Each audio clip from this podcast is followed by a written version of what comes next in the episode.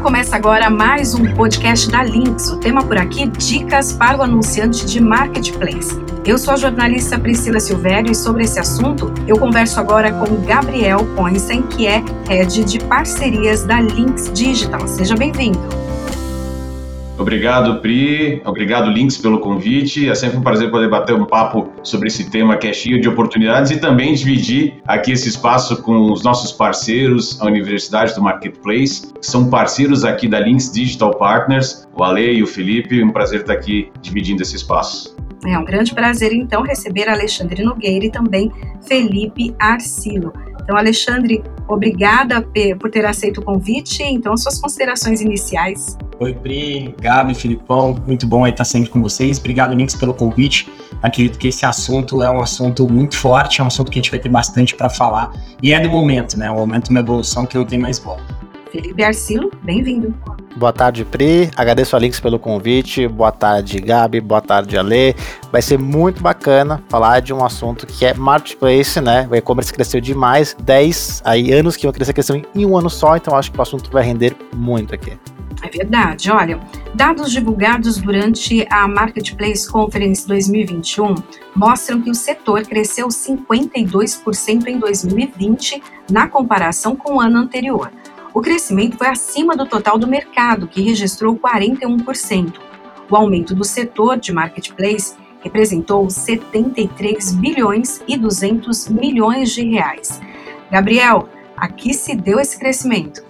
Boa, Pri. O ano de 2020, com todo esse cenário da Covid-19, expôs totalmente as empresas de e-commerce, que naturalmente se destacaram num cenário de fortes restrições à mobilidade por conta da pandemia.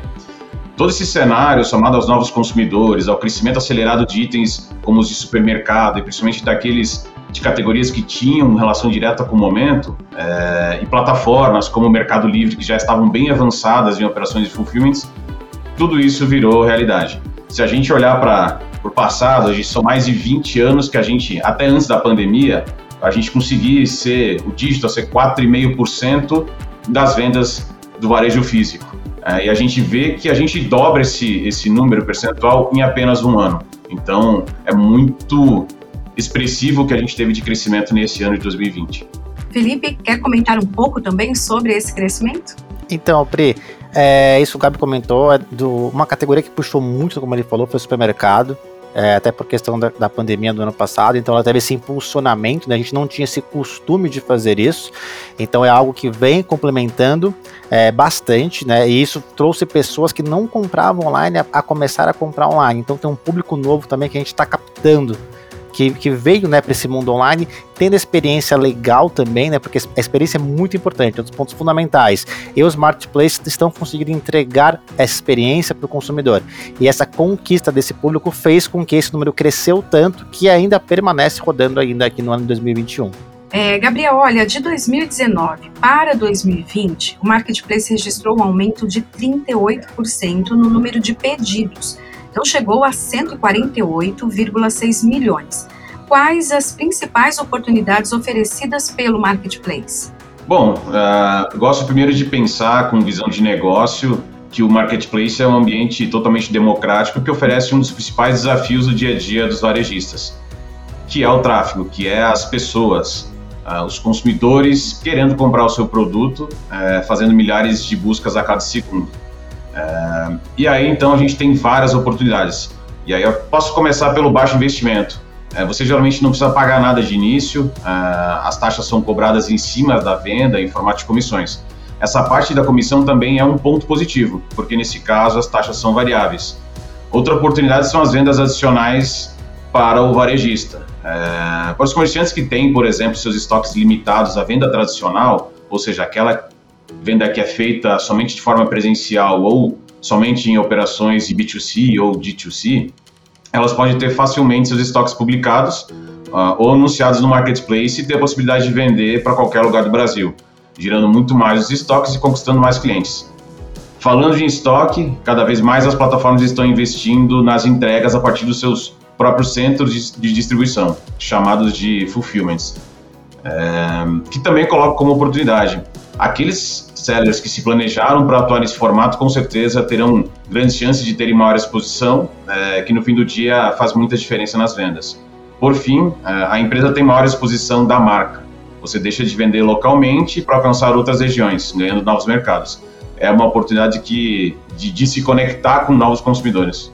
Alexandre, concorda? Concordo, concordo com tudo. E eu trago dois pontos que são muito fortes quando a gente fala de crescimento, porque o crescimento do e-commerce foi de maneira geral, mas a gente também superou um número nunca visto, onde mais de 80% das vendas foram feitas por marketplace, pelos grandes sites.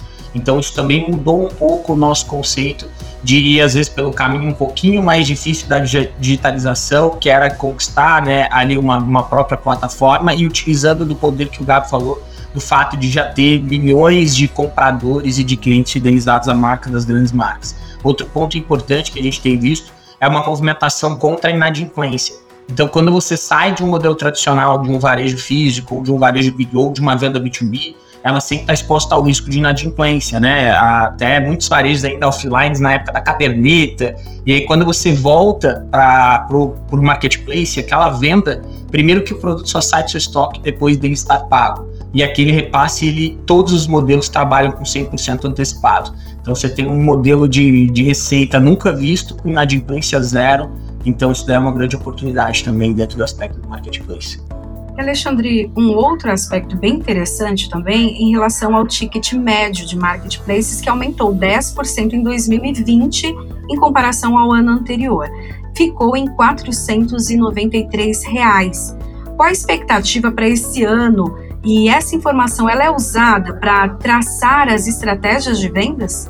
Sim, eu acho que a gente falando de expectativa, a tendência é que essa expectativa seja cada vez maior porque nós tivemos a entrada de um público muito grande que já tinha dinheiro, vamos colocar assim, que já é tem a sua própria receita, que é o público da terceira idade, as pessoas mais velhas ali, né, assim, de 55 anos, que não tinham costume de se expor a um, a um medo do risco, né, e aí a necessidade fez com que eles provassem e percebessem que isso é viável. Então é diferente do que se a gente tivesse um aumento de adolescentes entrando para comprar no e-commerce. A maioria deles são descapitalizados. E quando a gente olha para um aumento né, desse público mais idoso, vou colocar assim, não chamando né, a galera acima de 55 anos de idoso, mas essa galera mais experiente vindo para o mundo, eles já entram com uma renda maior. Então isso traz um consumo, um comportamento de consumo muito mais forte. Então essa é uma tendência de vir acontecendo e de vir subindo quando a gente olha para compras em marketplace. E esse público que comprou não deixa de comprar. E ao mesmo tempo a gente quebra uma barreira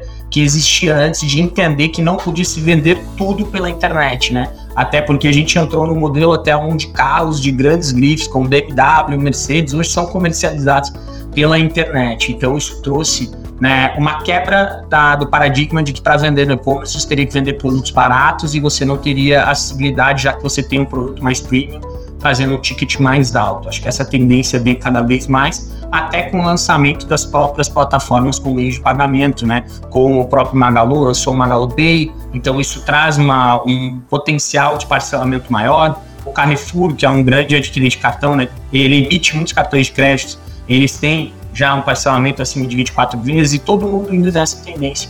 Isso faz com que aumente o ticket médio e o poder de consumo de todo mundo. É, Felipe, quer acrescentar algo? É, esse ponto é muito importante, tá, Pri? É, o ticket médio é algo que, se você for ver, é muito interessante para quem está com as vendas online, né? E o marketplace ele impulsiona, até puxando o gancho do que o Ale comentou, até do que a gente falou anteriormente. 80% né, da, das vendas já foram feitas em marketplace, né? E olha o ticket médio, olha a expectativa que a gente tem aí para esse ano aqui, né? Esse ano continua um ticket médio bem avançado, né? Isso, vai, isso vem cada vez se fortalecendo, porque é o que eu comentei também, um pouco da experiência, tá? O consumidor, é, ele vai ganhando ali, né, ele vai entendendo que funciona, quem vem entrando novo, que não está navegando nesse mundo digital, mundo de compras online, ele vem confiando nos sites e cada vez mais é normal. Quanto mais você confia, você fala, não, vou comprar de novo deixando mais dinheiro na mesa. Às vezes os sellers, os sellers não, os vendedores, é, compradores, me desculpa, eles começam às vezes comprando produtos de valor menor, totalmente normal, não conheço, eu estou navegando num ambiente onde ainda não domino, né? Então eles começam comprando um produto de valor menor e depois eles começam a avançar. Isso é, é muito, uma coisa que vai crescendo cada vez mais. Se você pega categorias, linha branca, né, que seria geladeiras, etc., é, linha cinza, são categorias de ticket médio alto e que vem vendendo super bem online. Ticket médio muito alto. Então, é, como você comentou, faz sim total sentido para a gente poder traçar aqui as estratégias, tá? E sim, é algo que vai continuar cada vez mais crescendo pela confiança que a gente vai tendo em comprar pela internet. A gente vai falar de uma outra estratégia aqui bem interessante.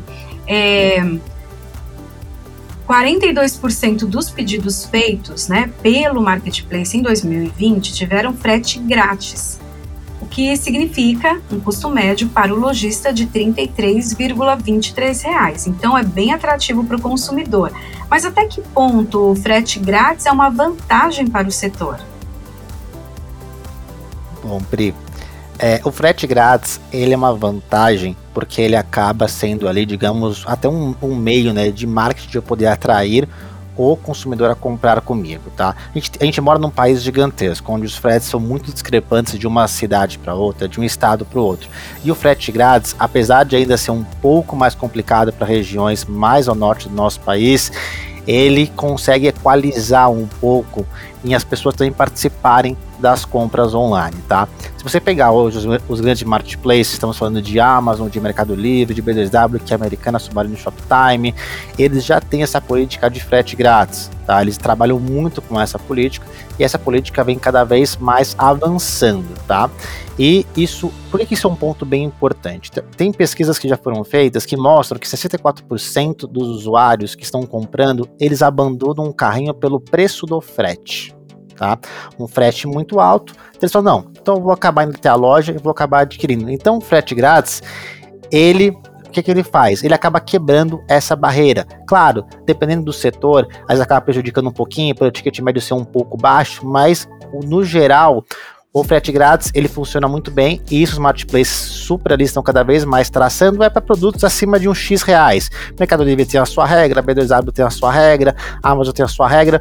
Isso faz com que eu consiga vender mais automaticamente, tá? Até tem algumas brincadeiras que o pessoal faz na internet, né? Não sei se você já viu alguns memes que o pessoal coloca, ah, tantos reais mais mais dois reais de frete eu não vou comprar mas se é 104 reais, por exemplo, em vez de 62 mais 2, eu vou comprar, entendeu? Então, é, isso é, aqui, é o que a gente fala da mentalidade. Tá? As pessoas acabam isso isso funciona como algo um atrativo mesmo, de eu ver que é frete, pô, legal, não vou precisar pagar mais nada, é só o produto, não pago o frete. Isso super vale e os players todos grandes estão nesse caminho, tá? E é o caminho que realmente faz diferença. Como eu te disse, integrar todo mundo do país, quem está no Nordeste ali, poder também comprar um produto com frete grátis. No caso, o frete seria, vai, vamos por 40, 50 reais para ele estar tá numa região muito distante. E ele consegue, dentro do frete grátis, já, imbu, digamos assim, embutir isso, porque ele está comprando já o produto e está integrado com o marketplace e com o e-commerce, tá? Alexandre? Boa, o, o Gabi trouxe, né, o Gabriel trouxe no começo até a, a evolução logística, né, dos marketplaces. E eles estão trabalhando para quebrar partes que são o mais difícil do e-commerce, né? Que realmente a complicação do e-commerce. No Brasil existe a complicação fiscal, mas isso daí não é mérito de ninguém, é para todos os estados, né? Isso daí a gente, junto com, com os governos, temos que evoluir. Mas quando a gente fala de logística, os marketplaces têm feito um papel de facilitar, utilizando a capilaridade das lojas físicas, como o Magalu, né, já colocando todos os pedidos de e-commerce dentro da sua malha normal, de transferência de carga para todas as lojas físicas, podendo oferecer para clientes a mais de 600 km de distância um frete grátis, sem onerar o resultado da companhia, que é um resultado gigante, um resultado super positivo, já vale no balanço quando a gente olha para a própria B2W, utilizando as lojas americanas como ponto de retirada, então são mais de mil lojas também já entrando nesse serviço, o próprio Mercado Livre, né, com a aquisição de Canguru e com outros movimentos, trabalhando com economia compartilhada para viabilizar uma logística mais barata para o cliente na ponta. Então é um movimento que nós né, não, não conseguimos fazer como pequenos lojistas, na grande maioria, é, a gente não conseguiria ser tão efetivo para entregar de forma rápida e com custo extremamente baixo ou com custo zero para o cliente. Então, isso faz parte da evolução, da oportunidade também, né? Porque você pegar uma malha logística com mais de mil pontos de entrega sem precisar investir um real, é mais uma oportunidade do marketplace e viabilizando os produtos para serem vendidos em todo o Brasil, que é o interesse deles, né? eles querem dominar, sem precisar abrir uma loja física nova, o Magalu quer dominar todas as regiões do Brasil e conseguir ampliar cada vez mais a sua atuação. Bom, e agora a gente vai para um outro assunto. Olha, de acordo com o levantamento realizado pela Ebit Nielsen, um quarto dos consumidores não sabe o que é marketplace. De que maneira essa informação impacta o mercado e como conquistar esse público, hein, Felipe? Bom, olha que coisa interessante, né, que você está trazendo para gente, né? Um quarto, né, ali dos consumidores não sabe o que é marketplace. Então, um quarto dos consumidores não sabe o que é marketplace. E isso que acontece, Pri, é a transparência que existe até pelo próprio marketplace, tá? Quando você vai comprar é, alguma coisa na internet, e a gente que trabalha com isso, a gente sabe. É o nosso dia a dia, é o que a gente comenta muito aqui, né? É o que a gente tá batendo bate-papo aqui é o nosso dia a dia. Então, pra gente é muito comum. Eu, quando vou comprar alguma coisa, eu identifico facilmente, né? Se aquela venda está sendo efetuada por um marketplace, né? Pela empresa que está vendendo, pelo Magazine Luiza, pelo Mercado Livre, pela Americanas, ou está sendo vendido por um ou salário terceiro. Que a gente chama, a gente chama aqui na nossa linguagem técnica de 1P e de 3P. Eu vou te explicar, tá? 1P é quando você, como consumidor, está comprando diretamente, por exemplo, do Magazine Luiza. Está comprando diretamente do, do, do e-commerce, tá?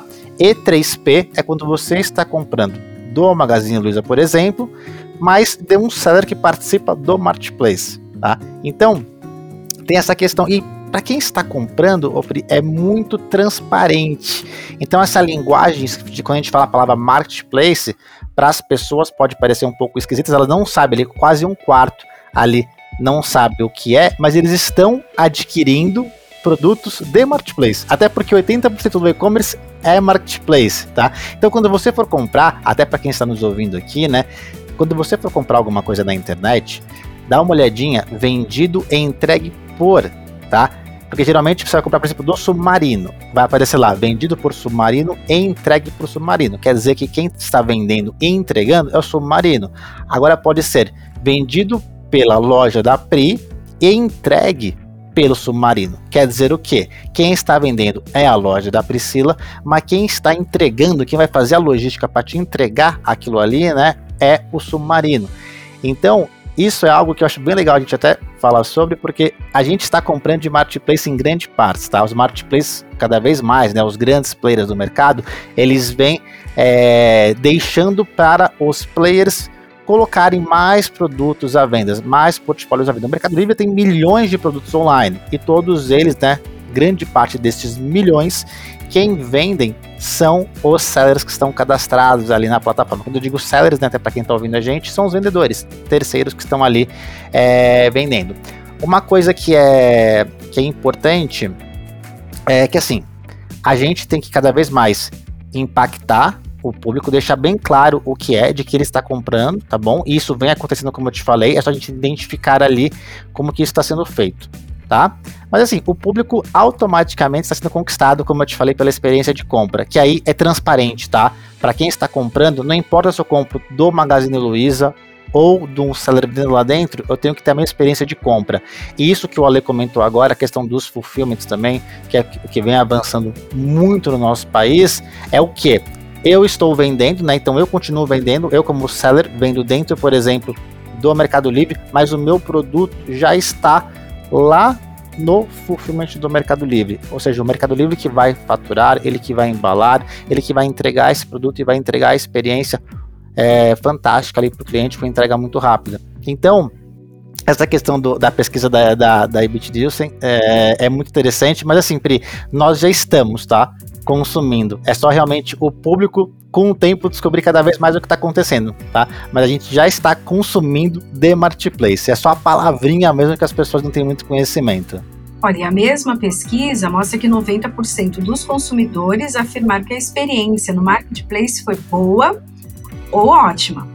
Quais os principais erros que devem ser evitados nesse tipo de venda, então, para conquistar a satisfação total do cliente e fidelizá-lo?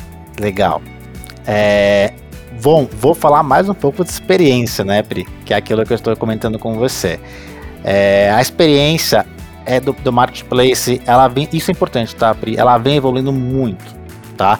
A gente começou de algumas formas que realmente a experiência de eu comprar de um local, onde quem vai entregar não é aquele local, não era uma experiência legal. Tá? Mas até para quem é comprador e está ouvindo a gente aqui mais uma vez, os marketplaces eles medem as lojas que estão vendendo dentro dele. Então eles, eles vão medir, por exemplo, quantas reclamações aquele lojista tem, eles vão medir quantos pedidos aquele lojista atrasa, se aquele lojista responde os clientes de forma coerente, se ele é respeitoso com o cliente, tá? Então, a, a experiência de quem está comprando, ela cada vez vai ficar melhor, tá? Por ter regras do jogo, tá? Até porque você imagina, né? O Magazine Luiza, por exemplo, o Mercado Livre, estão dando o nome dele para você poder usar, para você poder vender lá dentro. Né? Então eles têm que entregar uma experiência pro, do marketplace tão boa quanto se o usuário estivesse comprando né, deles diretamente. Até por isso que começaram a surgir os fulfillments, porque uma dificuldade era logística. Né? Nosso país era muito apoiado na entrega pelo correio. Ainda é, o correio participa muito ainda.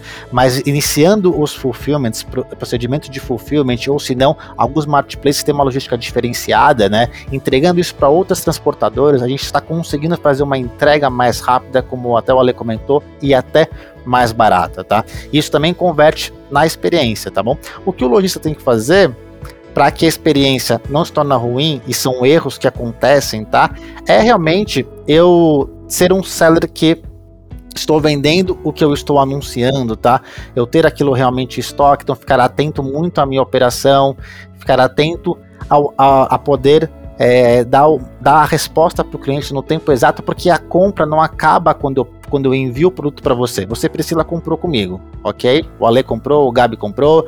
Eu vou postar esta caixinha para você, tá? Vai ser enviado.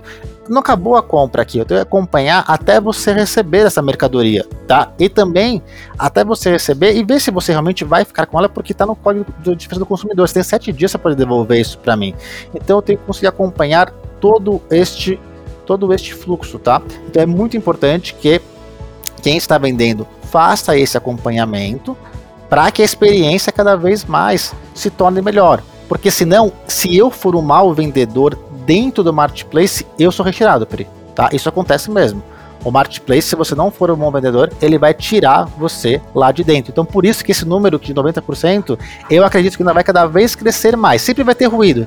Nosso país é gigantesco, tá? A gente vai sempre ter problemas, mas a experiência cada vez vai aumentando e também a tecnologia vai aumentando.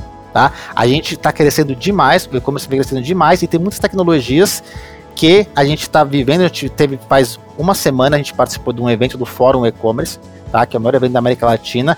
E tem muita coisa que acontece em Estados Unidos, China e Europa que ainda não estão aqui no Brasil. Então essa experiência ainda vai melhorar bastante.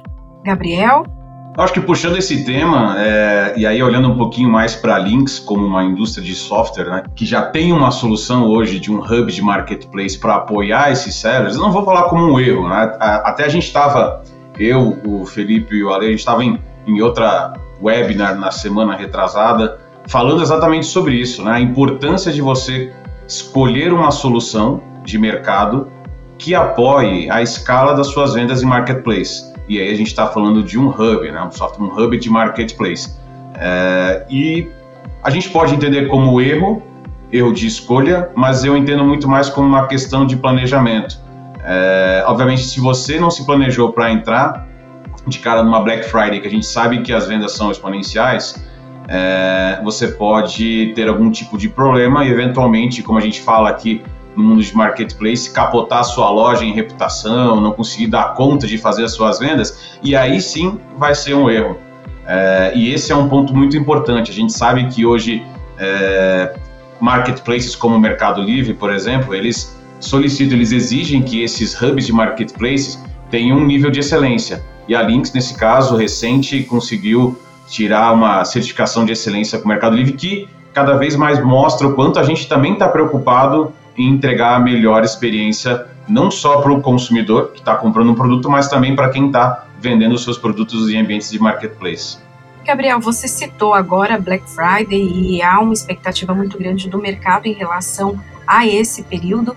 E a edição desse ano é a primeira depois do período da pandemia mundial. Qual a expectativa de vendas né, e quais as estratégias para bater novos recordes, porque ah, no último ano o recorde foi alto. Então, Pri, é, falando das expectativas de maneira geral, não de números, né, essa parte de números eu vou deixar aqui para a Universidade do Marketplace, mas eu vejo a, Black Friday de 2021 com otimismo. É, acredito que, assim como o Ale e o Fê já comentaram, a, a experiência do cliente vai ser um dos principais destaques é, agora de, 2020, de 2021, que vai exigir bastante das plataformas, é, assim também como logística.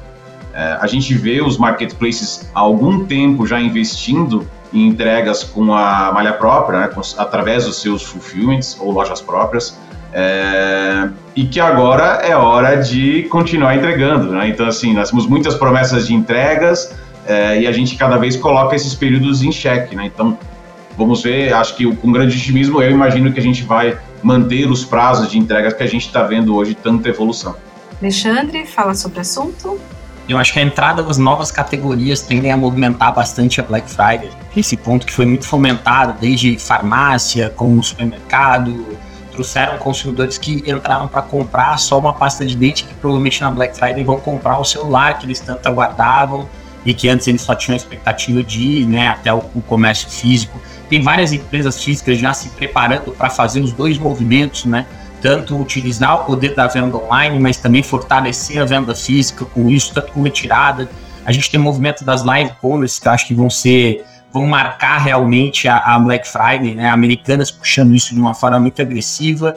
É, o próprio Mercado Livre trazendo a live commerce também, né? Fazendo o Ciro Bottini e outras grandes personalidades que são conhecidas do varejo, né? Trazendo esse rosto para tentar popularizar um movimento que já é muito forte na China. O AliExpress chegou no Brasil há pouco tempo também e é muito forte a referência nesse movimento. Então, acredito que a gente vai ter um incremento né, de coisas que não, não existiam antes para esse movimento e, ao mesmo tempo, já aconteceu uma maior normalização, embora a gente esteja ainda num momento muito estável de posição de fornecedores, importação, e etc. Mas a gente está num cenário muito melhor do que o ano passado, que era um cenário de total incerteza, de um cenário sem previsão de futuro.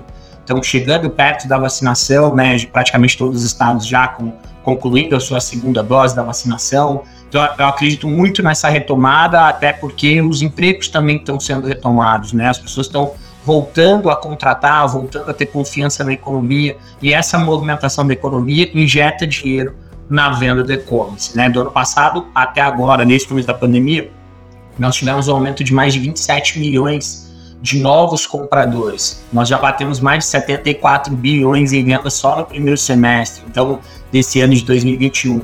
Já cheirando um novo recorde, né? O e-commerce batendo um novo recorde que mostra um pouco da consolidação do movimento e o que coroa tudo isso é a Black Friday, né, que é a data mais aguardada do ano e a data que o brasileiro, como bom brasileiro, está esticando ela mais, né? Não é só Black Friday, agora desde segunda-feira até a outra segunda, quando vem a Cyber Monday, a gente tem uma expectativa é, muito grande nessa data, porque ela é muito guiada para todos e é o momento de se auto-presentear. Então isso também traz uma expectativa do aumento do ticket médio, como a gente falou anteriormente em ticket médio. Então o consumo ele é muito alto, né? É o momento que a pessoa guardou o dinheiro dele o ano inteiro, é o momento que ele assume uma parcela maior para realizar um desejo, um sonho, para se é, se bonificar pelo ano que ele venceu, né? Então, ah, cheguei nesse ano e consegui uma realização, né? Que hoje a gente comemora tá vivo, né? Acho que essa é a maior realização de todo mundo. Não, como eu cheguei até aqui, eu mereço é, ter esse próximo passo. Então a expectativa é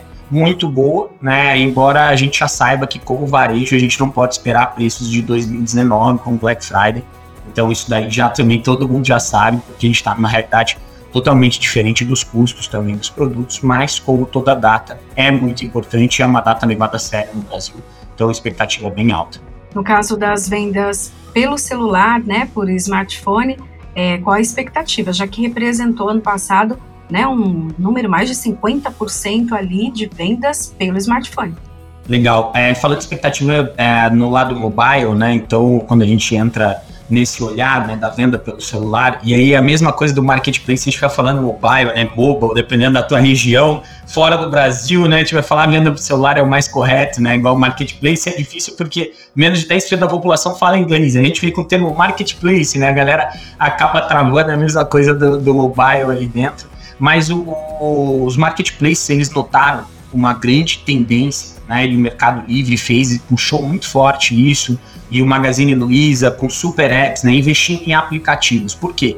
Hoje, qualquer um dos meios de comunicação que a gente mais enxerga é o WhatsApp. Por quê? Porque ele notifica você, ele chama a tua atenção e todo mundo tá ali, né, gastando seu tempo e vendo com muita rapidez esse aplicativo. Então, vendo esse movimento, todos os grandes canais, né, desde B2W, como a própria, a própria Via, como o próprio Magalu, como o próprio Mercado Livre, eles têm incentivado o consumo através do celular, trazendo, por exemplo, no caso do Magazine Luiza, um frete grátis, né, a partir de R$ reais para vendas, né, para compras, se forem feitas através do app.